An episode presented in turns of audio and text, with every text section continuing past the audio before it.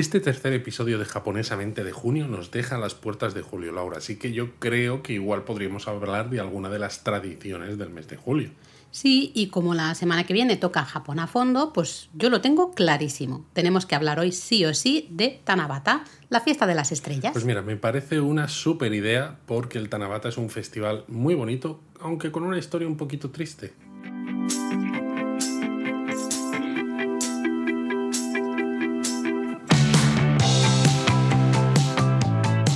Bienvenidos a Japonesamente. Un podcast sobre cultura japonesa de Lexus producido por Japonismo. Pues sí, hablar de julio en Japón es hablar de Tanabata, porque claro, Tanabata, esa fiesta de las estrellas de la que queremos hablar hoy, se celebra en principio el 7 de julio. San Fermín. Sabía que lo ibas a decir. ¿Verdad? Lo estaba esperando. De hecho, quería que empezaras tú diciendo la fecha pa- para ahorrármelo, pero no, me ha caído. ¿no? Eh, Tanabata es una de las, es la cuarta, de hecho, de las cinco festividades estacionales japonesas o goseku, de las que ya hemos hablado en otras ocasiones, como el Hinamatsuri o el, el Día de los Niños, ¿no? por ejemplo. Y es probablemente una de las celebraciones más bonitas de inicio, de alguna manera, del verano en Japón. Totalmente. Esta festividad, como muchas otras cosas en Japón, es una tradición importada de China y se empezó a celebrar conjuntamente con otra festividad japonesa, el Tanabata-tsume, a partir del periodo Nara. Estamos hablando del siglo VIII, ¿vale? Y se popularizó durante el periodo Edo hasta llegar hasta nuestros días. Exacto. Em, Hablamos un poco de la historia del Tanabata. Sí, porque yo he dicho al principio que la historia es un poquito triste. Sí, sí, sí. Pues vamos a. Tenemos la historia. Venga, vamos, vamos a intentar contarla como si fuera un cuento. Bueno, sí, Va, poquito, eso, ¿no? un poco así mitológico, bonito, tal. Bueno, mitológico, oye, vamos a ver. Hacía mucho, mucho tiempo, en una galaxia muy lejana, bueno, no, eso no, eh, pues vivía una hermosa joven llamada Orihime, que era la hija del rey, del dios del cielo, ¿no? Eh, cuenta la La- leyenda del rey del cielo. del rey del cielo. ¿Qué he dicho? ¿El dios del cielo? El rey del dios del cielo. Ah, bien. He hecho una mezcla ahí de todo. Exacto. Jo, yo que estaba contando aquí el cuento, Luis, hombre, ya no me haz las aquí. cosas con seriedad, Laura. Bueno, cuenta la leyenda que Orihime pues disfrutaba eh, tejiendo vestidos para su padre y estaba así como muy feliz de la vida, eh, pues dando paseos y disfrutando y era mm, fantástica y maravillosa ahí en la llanura alta del cielo, ella venga a tejer y venga a sonreír y todo era maravilloso. Claro, pero una mañana, cuando Orihime se dirigía al telar, ese telar que le daba la felicidad absoluta, Absoluta. vio a un joven y apuesto pastor de bueyes Uh. llamado Hikoboshi y se enamoró perdidamente de él. Los dos, Orihime y Hikoboshi, mantuvieron su romance en secreto. Y Hikoboshi le decía, as you wish. No, Ay, no puedo contigo, Luis. Va, que estamos intentando contar aquí la historia No, como bueno, un cuento claro, es y esto no final- está saliendo sí, bien. pero al final lo que te das cuenta es que todas estas historias están basadas en cosas muy similares independientemente de cuándo se hayan escrito, de cuál sea la cultura que las ha El- originado origen, ¿no? y de en qué momento de la historia se hayan originado, ¿no? Que a mí me flipa, me sorprende hasta qué punto tenemos esos, esas ideas tan comunes por todo el mundo. Bueno, bueno, son típicas historias, entre comillas, de amor y tragedia, ¿no?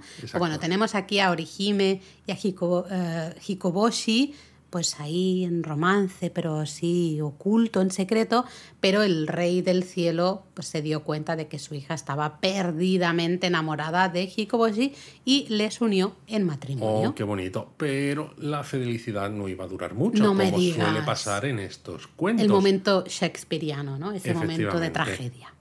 Porque el amor tan apasionado que sentían el uno por el otro, ese indescriptible gozo que sentían Oy, oy, por oy, el mero hecho de estar juntos, Laura, provocó que descuidaran sus deberes. Orihime dejó de tejer y Hikoboshi abandonó los bueyes a su suerte. Madre mía, o sea, estaban, estaban vamos, atontados perdidos. Estaban atontados perdidos. Y claro, Perdonadme que os diga. En un principio el rey del cielo toleró con indulgencia este comportamiento, pero no tardó en tener que tomar medidas drásticas ante el cariz que había adquirido la situación. Así que castigó a los dos amantes y los separó para siempre convirtiéndolos en estrellas. Bueno, pero eso, eso es terrible, ¿no? Eh, de hecho, el, el, rey del cielo se dio cuenta de que separar a esos dos enamorados tan enchochados como estaban los dos por toda la eternidad, ¿no? sin perspectivas de reencontrarse nunca eh, como estrellas, era demasiado cruel.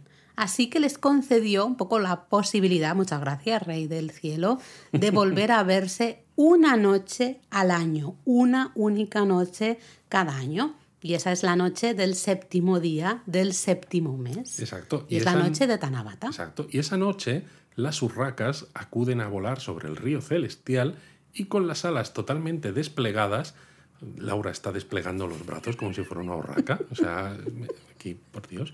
Forman. Es, una mezcla de Titanic y urraca. Sí, totalmente. Pues esas urracas con las alas desplegadas forman un puente por el que Hikoboshi cruza el río camino de los brazos de su amada. Y cuando acaba la noche, él vuelve a su trabajo de pastor de bueyes y ella se queda tejiendo, anhelando a ambos el próximo encuentro. Esto es muy cruel y más cruel es porque el reencuentro anual de los dos amantes depende mucho de las condiciones meteorológicas. Si es una noche despejada, pues también lo estará, ¿no? el camino que les une, ¿no? por el que puede pasar eh, justamente Hikoboshi. Pero si en esa noche llueve, la crecida del río celestial impide a las urracas formar el puente, con lo cual Hikoboshi no puede cruzar eh, ese puente y no puede ver a su amada. De hecho, la lluvia de esa noche, la del séptimo día del séptimo mes, es más triste que la de las demás noches del resto del año y por eso se llama la lluvia de las lágrimas. Ay, mira, tengo el corazón de verdad. Compungido, ¿verdad? Compungido, esto es muy triste. A ver, señor rey, celestial del cielo, hágame usted el favor, pero ¿por qué les castiga de esta manera? Y bueno, en la historia hemos dicho que era de origen chino, también es popular en Corea, eh, Corea del Sur. Bueno, al final todo Asia Oriental, eh, como hemos dicho tantas veces, ¿no? En esa época China era el gran culturizador. de toda la zona, con lo cual las leyendas, los mitos, las historias de China pues llegaron a muchísimos otros eh, a muchas otras regiones y luego pues cada, en cada lugar han ido tomando un poco su camino, ¿no? Su, estilo. Y al final la, la, versión que os hemos contado aquí en el podcast es más o menos como la recogió Lafcadio Gen en el romance de la Vía Láctea. Eso es. ¿Y esto tiene alguna referencia, alguna estrella real, digamos? Pues sí, evidentemente. La historia tiene como protagonistas a Vega, que es una estrella a 25,3 años luz de la Tierra, ah, la constelación de Lira, que hace el papel de la bella tejedora Orihime. O sea, Vega es Orihime. Exacto. Y luego tenemos a Altair, que está a 16,8 años luz en la constelación del Águila, que hace el papel del apuesto boyero Hikoboshi. Mm. De hecho, según la antigua astronomía china y japonesa, Altair formaba parte de una constelación llamada Boyero, situada al oeste, y Vega estaba en una constelación llamada Tejedora al este. Venga ya. Claro. Esto es pregunta de trivial de japonismo, ¿eh? y ambas constaban de tres estrellas y entre las dos discurría el gran río celestial del que hemos hablado, que no es otro que la Vía Láctea.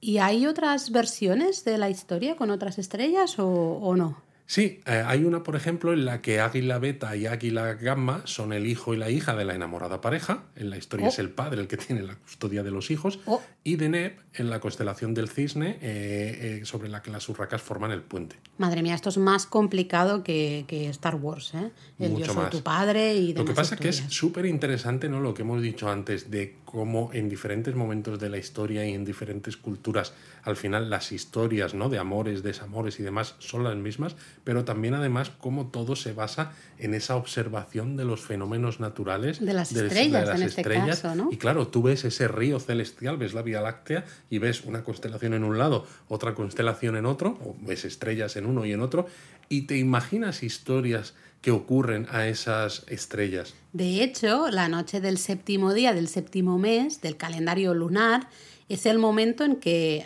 esas, ambas constelaciones ¿no? justamente parecen estar más cercanas en el firmamento. Totalmente. Además, durante el verano, Deneb, Altair y Vega se encuentran altas en el cielo, con lo que son muy fácilmente reconocibles porque forman el llamado triángulo estival. Curiosamente, por lo que sé, en China para festejar la reunión de estos amantes se celebra, hay una festividad, ¿no? La noche de los siete y que es casi un poco como el Día de los Enamorados, ¿no? En, en China. Y es justamente esa eh, celebración que en China ha tomado ese toque de Día de los Enamorados que llegó a Japón y en Japón tomó la forma de la festividad de, Tanabata. Exacto, y una de las formas primitivas de celebrar esta festividad consistía en atar tiras de papel, los tansaku, de cinco colores, rojo, verde, amarillo, blanco y negro, que representaban los cinco elementos, el fuego, la madera, tierra, metal y agua, con poemas de alabanza a los amantes y se ataban en cañas de bambú recién cortadas y se colocaban en los tejados de las casas. Luego, cuando acababa la fiesta, se recogían y se arrojaban al río o a la corriente más cercana. Claro, para que llegaran un poco a ellos, ¿no? Al final, con, eh, siempre en la tradición japonesa siempre se usa el agua como casi método de comunicación, ¿no? de, sí, exacto. mandar esos deseos. Y en la versión moderna de esta celebración, aunque luego daremos un poco más detalle, se siguen usando estos mismos tansakus en los que se escriben deseos de, con esperanzas de que se cumplan. Eso es. Ahora lo, lo explicamos un poquito mejor. Si os parece, empezamos a hablar un poco de la celebración del Tanabata como tal. Hemos hablado ahí poco de la historia. He intentado explicarlo como si fuera un cuento y no ha salido si fuéramos la Cadio Ger, pero le, sale mejor a, le sale mejor a él. Ha salido un poco irregular. Eh, como decíamos, Tanabatas justamente, estamos repitiendo todo el rato esto del séptimo día del séptimo mes, ¿no? Es cuando, eh, según la leyenda, pues se reencuentran esas estrellas de Orihime y Hikoboshi, ¿no?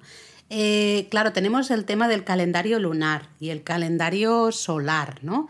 Eh, realmente hay algunas zonas en Japón donde celebran Tanabata no en julio, sino en agosto. Y es por este tema de los, exacto, el los calendarios. solar, exacto. Entonces, la fecha original es la que se basa en el calendario japonés, que va un mes por detrás del calendario gregoriano.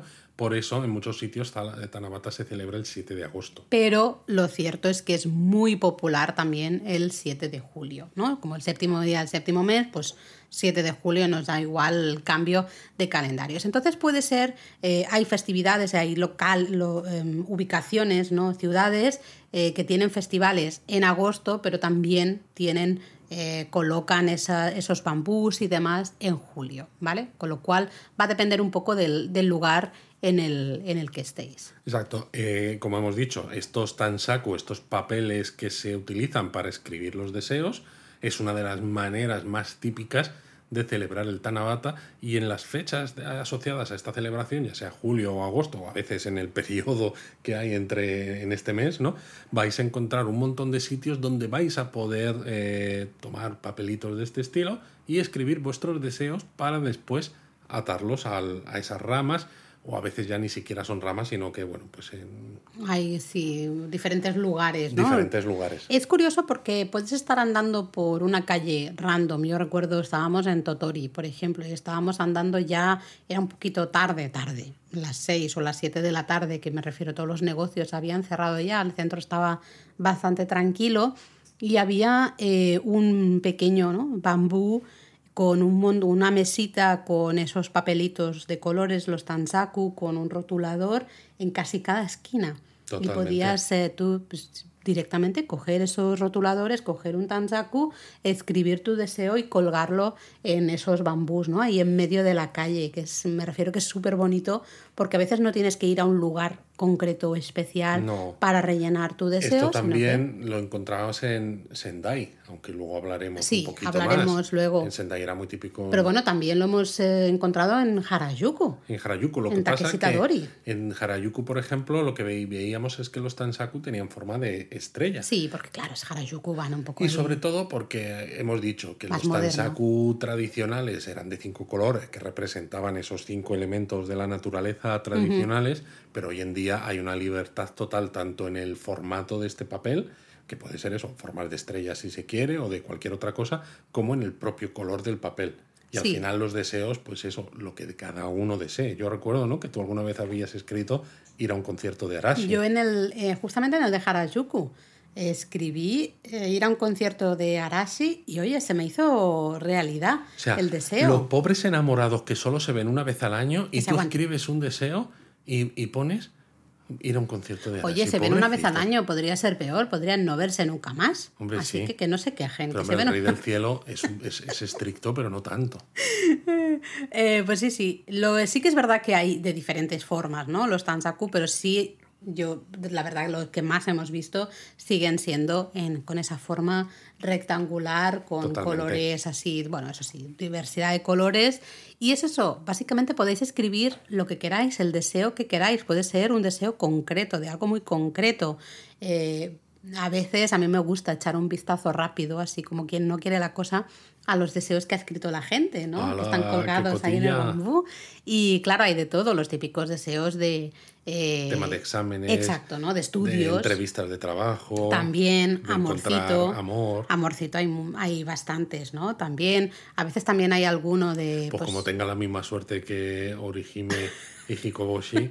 No, hombre, tendrán la misma suerte que yo, que yo puse, quiero ir a un concierto de Arashi, por favor, señor. Qué triste. O sea, estábamos hablando de amorcito y empiezas diciendo, tendrá la misma suerte que yo. Y yo estaba esperando, claro, de que estás conmigo, que es tener una suerte. Y dices, "No, ¿qué puse? Lo dirá al concierto de Arashi. Bueno, en algún otro, en, por ejemplo, en varios triste, Tansakus, en Sendai, en Totori y demás, sí que he escrito varias veces temas de amor y de familia, ¿no? De, de A mí no me venda la moto ahora mismo, Laura. Que no, que es verdad, Luis, por favor. Por favor, créeme que es verdad. Pero Voy a llorar una de esas, una, una lluvia de las lágrimas. O sea, la mía va a ser, va, va a generar una lluvia de lo triste que me has puesto. sea como sea, es verdad que cuando vais paseando, eh, o bien en julio o bien en agosto, ¿no? En, en estas festividades de Tanabata por las calles japonesas, os vais a encontrar en muchas ocasiones, ¿no? Esas ramas de bambú repletas de esos deseos en esas tiras de Exacto. colores. Es más frecuente Es de lo que bonito. parece y al menos así, cuando los veáis, sabéis qué es lo que estáis viendo. Es súper bonito, crea un ambiente muy, muy, muy, muy bonito. Así que aprovechadlo. Y nosotros siempre, eh, bambú que vemos con tansakus que hay ahí para escribir, Escribimos cosas. nosotros escribimos por pedir que no quede. Oye, Por pedir luego que no ya quede, exacto. el Contra el, rey, vicio de pedir, la virtud de no dar. dice. Exactamente. Pero eso ya que decida el, el rey del cielo. cielo que ya decida, dice, bueno, esto no, esto sí, esto no. Bueno, pero yo, yo pido. Exacto. Por pedir que no quede. Pero bueno, puestos a hablar de, de Tanabata, claro, hemos dicho que hay muchos sitios en Japón donde en estas fechas, sea julio, sea agosto, se colocan esas eh, ramas de bambú, los tansaku y tal, pero a los japoneses les gusta hacer festivales. Sí, y de nuevo hay tres grandes festivales de Tanabata. Es decir, hay que recordar aquel episodio de lo mejor de Japón, Eso donde es. hablábamos de esas listas de tres que tanto les gustan, en las que se dice cuáles son los tres mejores, lo que sea. Así que escuchadlo, porque así veréis muchas otras listas de tres cosas. Así que bueno, hoy eh, sacamos inspiración de ahí y hablamos de los tres mejores o los tres grandes festivales de Tanabata. ¿eh? Vamos a dejar el al que nosotros hemos estado, hemos Que es visitado. quizás el más famoso y el más popular. Lo vamos a dejar para el final. El tercero, sí. ¿Vale? Y el primero es eh, Shonan Hiratsuka Tanabata Matsuri, eh, que se celebra en julio. Este es celebración de, de julio, 7 de julio. En- durante el festival pues, se colocan eh, las típicas decoraciones de Tanabata, ah, unas banderolas también enormes y, y demás en las calles centrales de Hiratsuka. ¿no? Pero Algunas... bueno, habrá que decir dónde está Hiratsuka. ¿Dónde está Hiratsuka, Luis? Está en la prefectura de Kanagawa. Está la cerquita costa- de Tokio, ¿no? La Realmente. costa de Shonan. Ah, vale, pues entonces sí. Sí, sé que es un, un festival el que algún año hemos querido ir, pero eh, teníamos que decidir, ¿no? No encajaba ciertas cosas y al final eh, no hemos, no pudimos. Digamos que está ir. medio camino por esa costa, ¿no? Entre Odawara y Kamakura, por Pero vamos, decirlo. eh, se más puede ir perfectamente desde Tokio y no se Totalmente, tarde, es una no se tarda de demasiado. interesante. Sí, sí, sí. Ahí eso, unas, se colocan unas grandes banderolas, unas decoraciones de Tanabata, algunas como de 10 metros y todo, ¿no? Entonces es una auténtica maravilla y es eso, muy cerquita de Tokio. El otro de los tres grandes festivales de Tanabata es el Anjo Tanabata Matsuri, que si el de Hiratsuka se celebraba en julio, este se celebra en agosto en la ciudad de Anjo. Anjo está en la prefectura de Aichi que está un po- y está un poquito al, al sur de Nagoya. Vale, o sea que desde Nagoya probablemente a lo mejor se podría visitar. O bueno, o puedes visitarlo, dices, pues me voy al, al Museo de Trenes de Nagoya y luego pues visito el Tanabata ha metido ahí los trenes. Hombre, Fijaros es que cómo además metido, ¿eh? tenemos un episodio sobre los museos de trenes de Japón. Entonces hay que hacer, hay que hacer la, la publicidad así, Completa. la promoción interna. Muy bien. Em, durante este festival pues hay música y bailes tradicionales, hay un desfile también tradicional y claro, todo el centro de la ciudad también está repleto de esas decoraciones típicas de Tanabata con un montón también de puestos de comida, vamos, un ambiente de festival tremendo. De hecho, lo visitan más de un millón de personas todos los años. O sea, Madre es uno mía, de los, de los tres grandes. Y el tercero de estos tres grandes festivales de Tanabata es, eh, lo hemos comentado antes, el Sendai Tanabata Matsuri. El- este es en Sendai, que ese es es en Sendai. una de las ciudades más grandes de la región de Tohoku, que está al norte de Tokio, Eso es. la ajá. prefectura de Miyagi. Y este también se celebra en agosto. Se celebra todos los años del 6 al 8 de agosto. Así que ya veis, tenemos en Hiratsuka que se celebra en julio, luego eh, el de Anjo y el de Sendai se celebran en agosto. De hecho, en el de Sendai, además, las calles Chuo y Chibancho, ¿no? que son de las ¿Qué te más importantes, estas ¿Y eh, Chibancho? Shotengai, Chibancho, la cacha de Chibancho, estas calles techadas comerciales se decoran con grandes, no sé cómo llamarlo, banderolas. Banderolas, O sea, sí. son unos, eh, los floats, estos que dicen en No, inglés. float es una carroza. Sí, bueno, ya. Son, son unas banderolas. Sí, Eh, pero son con tres dimensiones. sí, porque son, son- cilíndricas. cilíndricas y, y son, están hechas de papel japonés, normalmente washi. eh, y, y, bueno, pues eso. Se cuelgan de los techos. En japonismo tenéis fotos para Sí. haceros una idea. Tienen unos 10 metros de alto y en la parte de arriba, la que está más cercana al techo donde está colgada, es una, una bola que es la que soporta todo el peso, el peso de esa banderola y luego las tiras de papel que representan los hijos que utilizaba la- los hilos, perdón, que Los utilizaba la princesa Orihime al tejer. Yo digo, O sea, madre todo mía. es, es simbólico aquí. Sí, sí, sí. Está, es muy bonito. Vas paseando por estas calles techadas que están repletas de estas banderolas. Y de hecho- Hay puestos en la calle. Pero es que de hecho además no puedes caminar sin que a veces pasar por debajo de las banderolas. que- Sí. Porque las banderolas te dan en la cara incluso. Sí, las tienes como que cruzar, ¿no? Es Directamente tocarlas.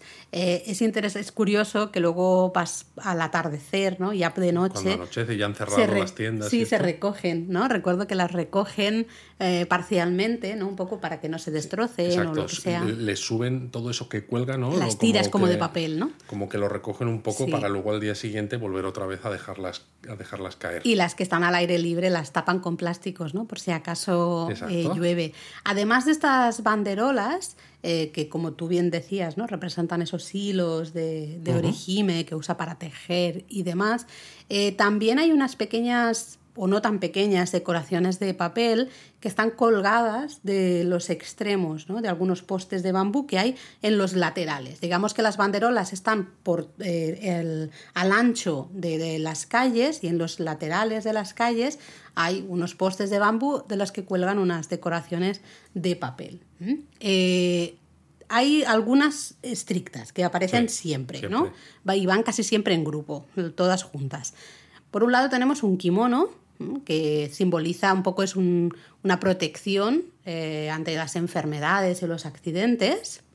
Una red luego para conseguir buenas cosechas. También hay grullas para disfrutar de una vida sana y larga y próspera. Exacto. Un bolso para conseguir éxito en los negocios. También hay una bolsa de basura, atención, para asegurar la limpieza y la pureza. Tremendo. Y luego, por supuesto, tiras de papel, las tansaku estos que hemos dicho, para asegurarse una buena escritura y el consiguiente éxito en los estudios.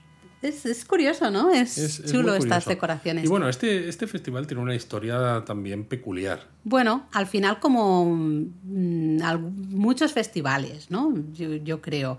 Eh, es verdad que este en concreto empezó a organizarse para superar, dicen los organizadores, la melancolía que trajo la recesión de la economía japonesa en 1927. Curioso.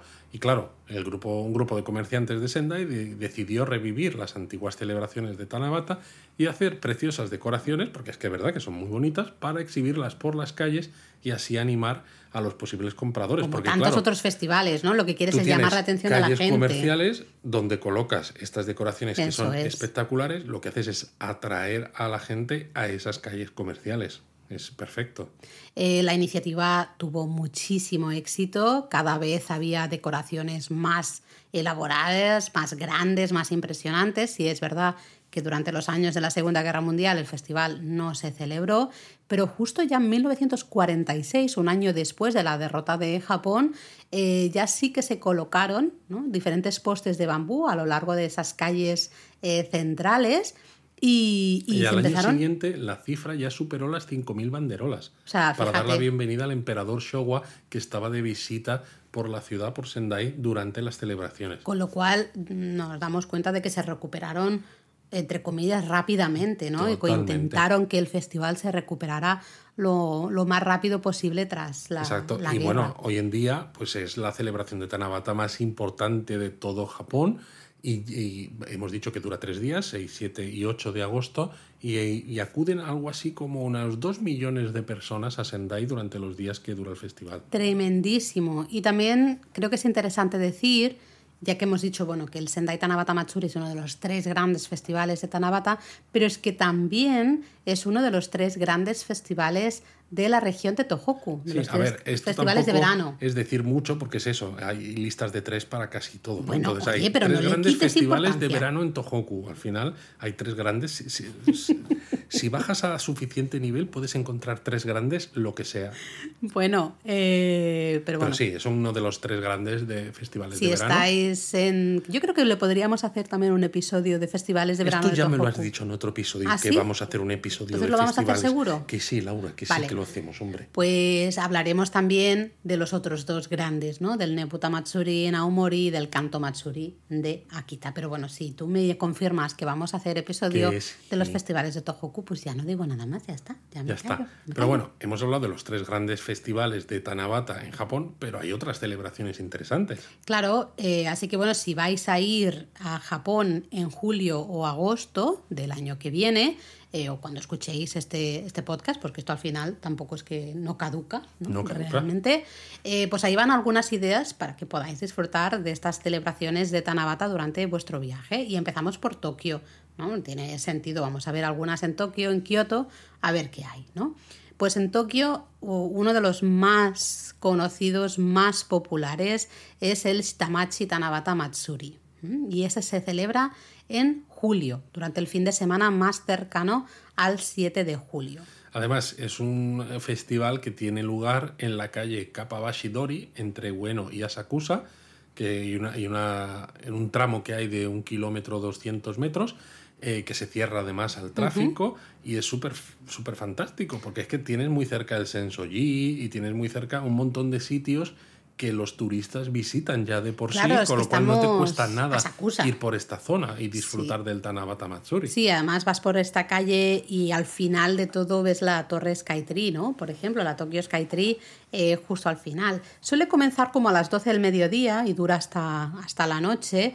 Eh, hay espectáculos de baile, actuaciones así tradicionales y hay un montón... Puestos de comida. Exacto, ¿no? De puestos de comida y bebida a lo largo de la calle, un montón de ambiente y también el sábado suele haber un desfile sobre la, la una más o menos, ¿no? De, de la tarde. De nuevo, también hay un montón de bambúes, ¿no? Para escribir tus deseos de Tanabata. Sé que hasta hay un concurso de fotografías, que nosotros lo estuvimos mirando en 2019 cuando, cuando estuvimos, y hay un gran ambiente. Entonces es fantástico porque estás en pleno centro de Tokio, en uno de los lugares más turísticos de Tokio, como es Asakusa, eh, disfrutando de esta celebración de Tanabata, ¿no? Es Qué chulo. fantástico. Luego, curiosamente, hay otro festival de Tanabata muy interesante en Tokio, pero que se celebra en agosto, ¿no? porque el Shitamachi Tanabata Matsuri, el de Asakusa, se celebra en julio. Pero en cambio, luego tenemos el Asagaya Tanabata Matsuri, que se celebra el fin de semana más cercano al 7 de agosto. Asagaya es una una parte de Tokio que está en el barrio de Suginami. Exacto, estamos hacia el oeste. Son barrios ahí hacia el oeste, como muy cercano a. Sí, exacto. Y es una zona también de mucha historia de, de animación japonesa. Hay alguna cosilla, sí, exacto, ¿no? En toda la zona de, de Suginami, sí, señor. Entonces, bueno, nada más salir de la estación de Asagaya, entras en lo que es la red de calles comerciales techadas del barrio y eh, de golpe entras en un lugar casi que parece de ensueño, porque aquí las decoraciones de Tanabata sí que hay alguna decoración típica, esas banderolas y los bambúes con los uh, tanzaku para escribir deseos y demás, pero lo típico de este festival de Tanabata de Asagaya son unas decoraciones hechas con papel maché que están hechas a mano por los vecinos, los estudiantes, los niños, los jóvenes del barrio de Asagaya. ¿no? Muy creativo, ¿eh? Súper, súper, súper creativo, porque vimos desde, desde personajes de anime, eh, de personajes de cuentos tradicionales, a robots, a imágenes de cultura popular, a imágenes de cultura sí, clásica. Aquí además eso, ¿no? Como que se presta mucho a que no pares de mirar constantemente hacia arriba para ver si identificas algo de lo que veas. Sí, porque ahí desde un Daruma, un Manekineko, pero luego podrías tener un Pokémon o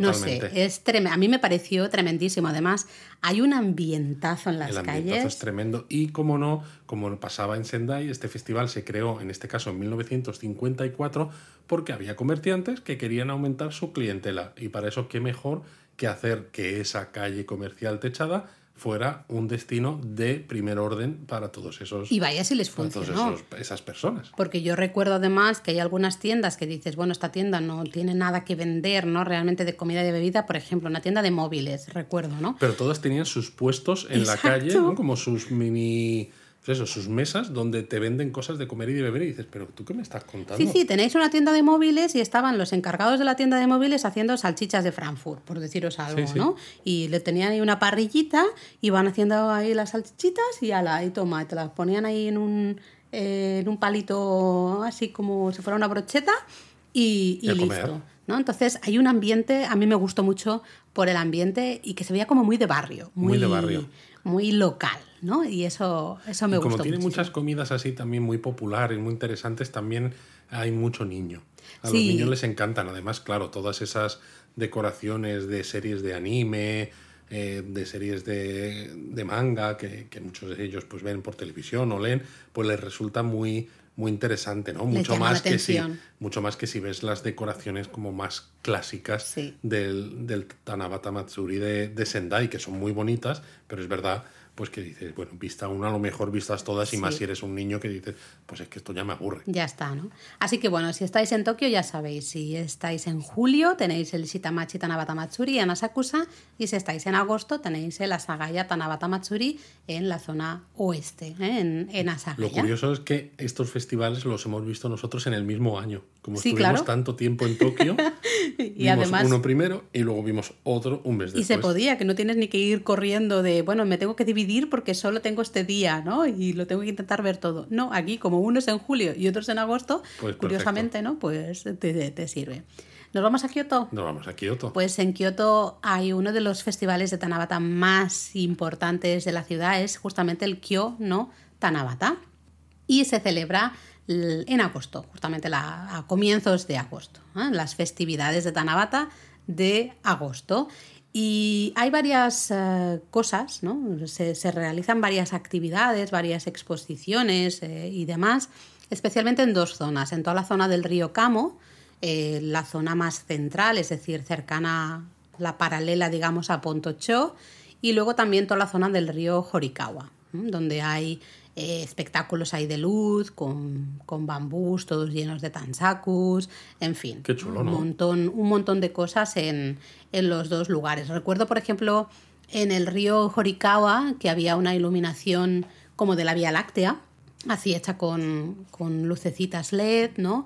Luego también había eh, exposiciones de, de Yuzen Nagashi en el propio río Horikawa. Que bueno, es una de las técnicas de teñido de la seda que alguna vez os hemos hablado del Kagayusen, que es el de Kanazawa, pero bueno, el, en Kioto hay el Kyoyusen, que también es otra de las grandes técnicas de teñido de seda que se utiliza en kimonos y demás. También hay en el río Horikawa pues un montón de bambús iluminados en los que podemos eh, colgar nuestros tanzakus. A veces también hay ciertos espectáculos de farolillos, ¿no? de montajes de luz en el cercano castillo de, de Nijo. De hecho, el Palacio Ninomaru del castillo de Nijo se abre al público por la noche y se ilumina con una iluminación especial. Y además hay, ¿no? Recuerdo conciertos a veces como de flauta, travesera, de coto, hasta de jazz. Y bailes de maicos. Hay un montón siempre de cosas, con lo cual aquí hay que mirar la página web del, del festival para ver qué hay en el año en que vayáis a visitar pues que, es lo, destacado. Claro, pero eso es en la zona del río Horikawa. Pero luego, ¿qué hay en la zona del Kamogawa? Pues en el Kamogawa eh, hay algunos puestos de comida y bebida. En la zona del río también hay puestos, también hay, em, sí, puestecillos como de artesanía. bastantes, bastantes cosas. Luego también... también... un montón de farolillos. Sí, hay farolillos, decoraciones también con luces LED, ¿no? Todo, claro, al final se busca eh, hacer referencia a las estrellas, a la Vía Láctea, ¿no? A, todo esto. también hay un mercadillo, ¿no? Y, sí. exposición de artículos. Exacto. Sobre todo recuerdo que había muchos artesanos y, demás. También hay demostraciones de Yuzen Nagashi en el río. Pero aquí sobre todo lo que hay es un tema que a nosotros ah, te interesa, ¿eh? nos interesa mucho. Exacto, se celebra normalmente el Maiko Chaya, que básicamente es un beer garden eh, con las maicos de Pontocho, del barrio Madre de mía, vaya frase. Maico Chaya Beer Garden Maico Pontocho. O sea, es como las únicas palabras que alguna persona a lo mejor haya podido entender han sido los conectores. Bueno, pues esto es básicamente entras al teatro de Pontocho, el teatro de las maicos y las geishas de Pontocho. Que es uno de los barrios de geishas de Kioto. Eso es, y disfrutas de un episodio de podcast. Tenemos, tenemos. Y disfrutas un pequeño espectáculo de baile con una o dos o tres maicos, dependiendo, y luego esas maicos pues van pasando por lo que es el público, tú te puedes pedir una cervecita, una bebida, lo que tú quieras, una sedamame, eh, y esa Maiko va pasando y va saludando a todo el mundo en el público mientras tú te estás tomando tu, cervecita, ¿no? y te puedes hacer una foto con, ella o hablar 10 mm, segunditos porque, claro, tienen que atender absolutamente a, todo el mundo, ¿no? Entonces es un, es un evento, de nuevo, una oportunidad muy especial de ver en directo a Maikos y hasta poder hablar con ellas, ¿no? Maikos de Kioto en este caso. Efectivamente, y encima en un momento tan especial como una celebración de Tanabata. Eso es tan especial, bueno, especial, es especial para, los pobres amantes que no se pueden ver durante todo el año, pero también es muy trágico esto, muy trágico. Em, también, curiosamente, en Kioto, aunque Kyono Tanabata es la festividad de Tanabata de Kioto, también recomendamos el santuario de Kibune, al norte, ¿no? En las montañas, las montañas de del norte de Kioto, justo al lado de, de Kurama. Eh, ahí en los terrenos del, santuario, desde principios de julio y hasta finales de agosto, hay también eh, un poquito de celebración de Tanabata, porque a ver, el, santuario de Kibun es muy conocido porque tiene sus omikuji, este es de agua. Sí, que los tienes, los tienes que colocar sobre una, una fuente, una pila que hay de agua y el propio agua hace que se vea ¿no? lo que dice el omikuji. Exacto, entonces ya luego pues tú decides si te lo guardas o lo cuelgas y tal, ¿no? Entonces ya solo por eso merece mucho la pena ir, pero es que encima en, esta festividad de Tanabata pues hay iluminación especial, se colocan un montón de ramas de bambú, puedes escribir tus deseos, ¿no? En esos tanzaku de colores y puedes visitar el santuario pues una vez anochecido, ¿no? Cuando está cayendo ya la luz y verlo iluminado de manera especial. es, una, es una maravilla, mm. está claro.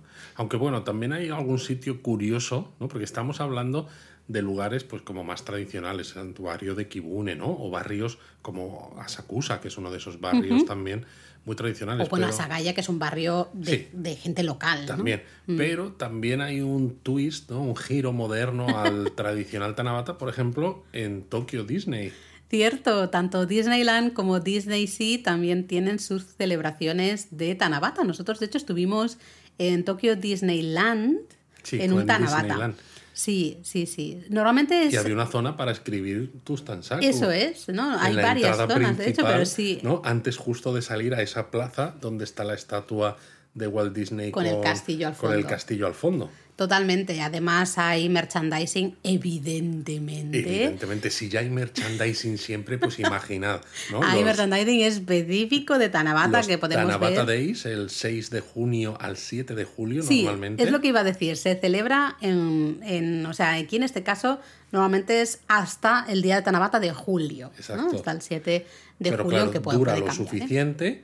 Para que la gente pueda escoger cuál es el mejor día que le va para visitar Tokyo Disney Resort y para comprarse todo ese merchandising que es súper necesario. Claro, porque tenemos a Miki, Hikoboshi, Y a Mini a como Mini, Orihime. Orihime. Es súper bonito. Vamos, maravilloso, maravilloso. Y bueno, como curiosidad también, en japonismo también hemos celebrado en los últimos años Tanabata eh, con todos nuestros lectores y este año oyentes. Vamos aquí a sumar. También. eh, Pero es que, bueno, la primera vez que lo hicimos, lo hicimos en directo. Hicimos un picnic en Madrid cuando vivimos allí.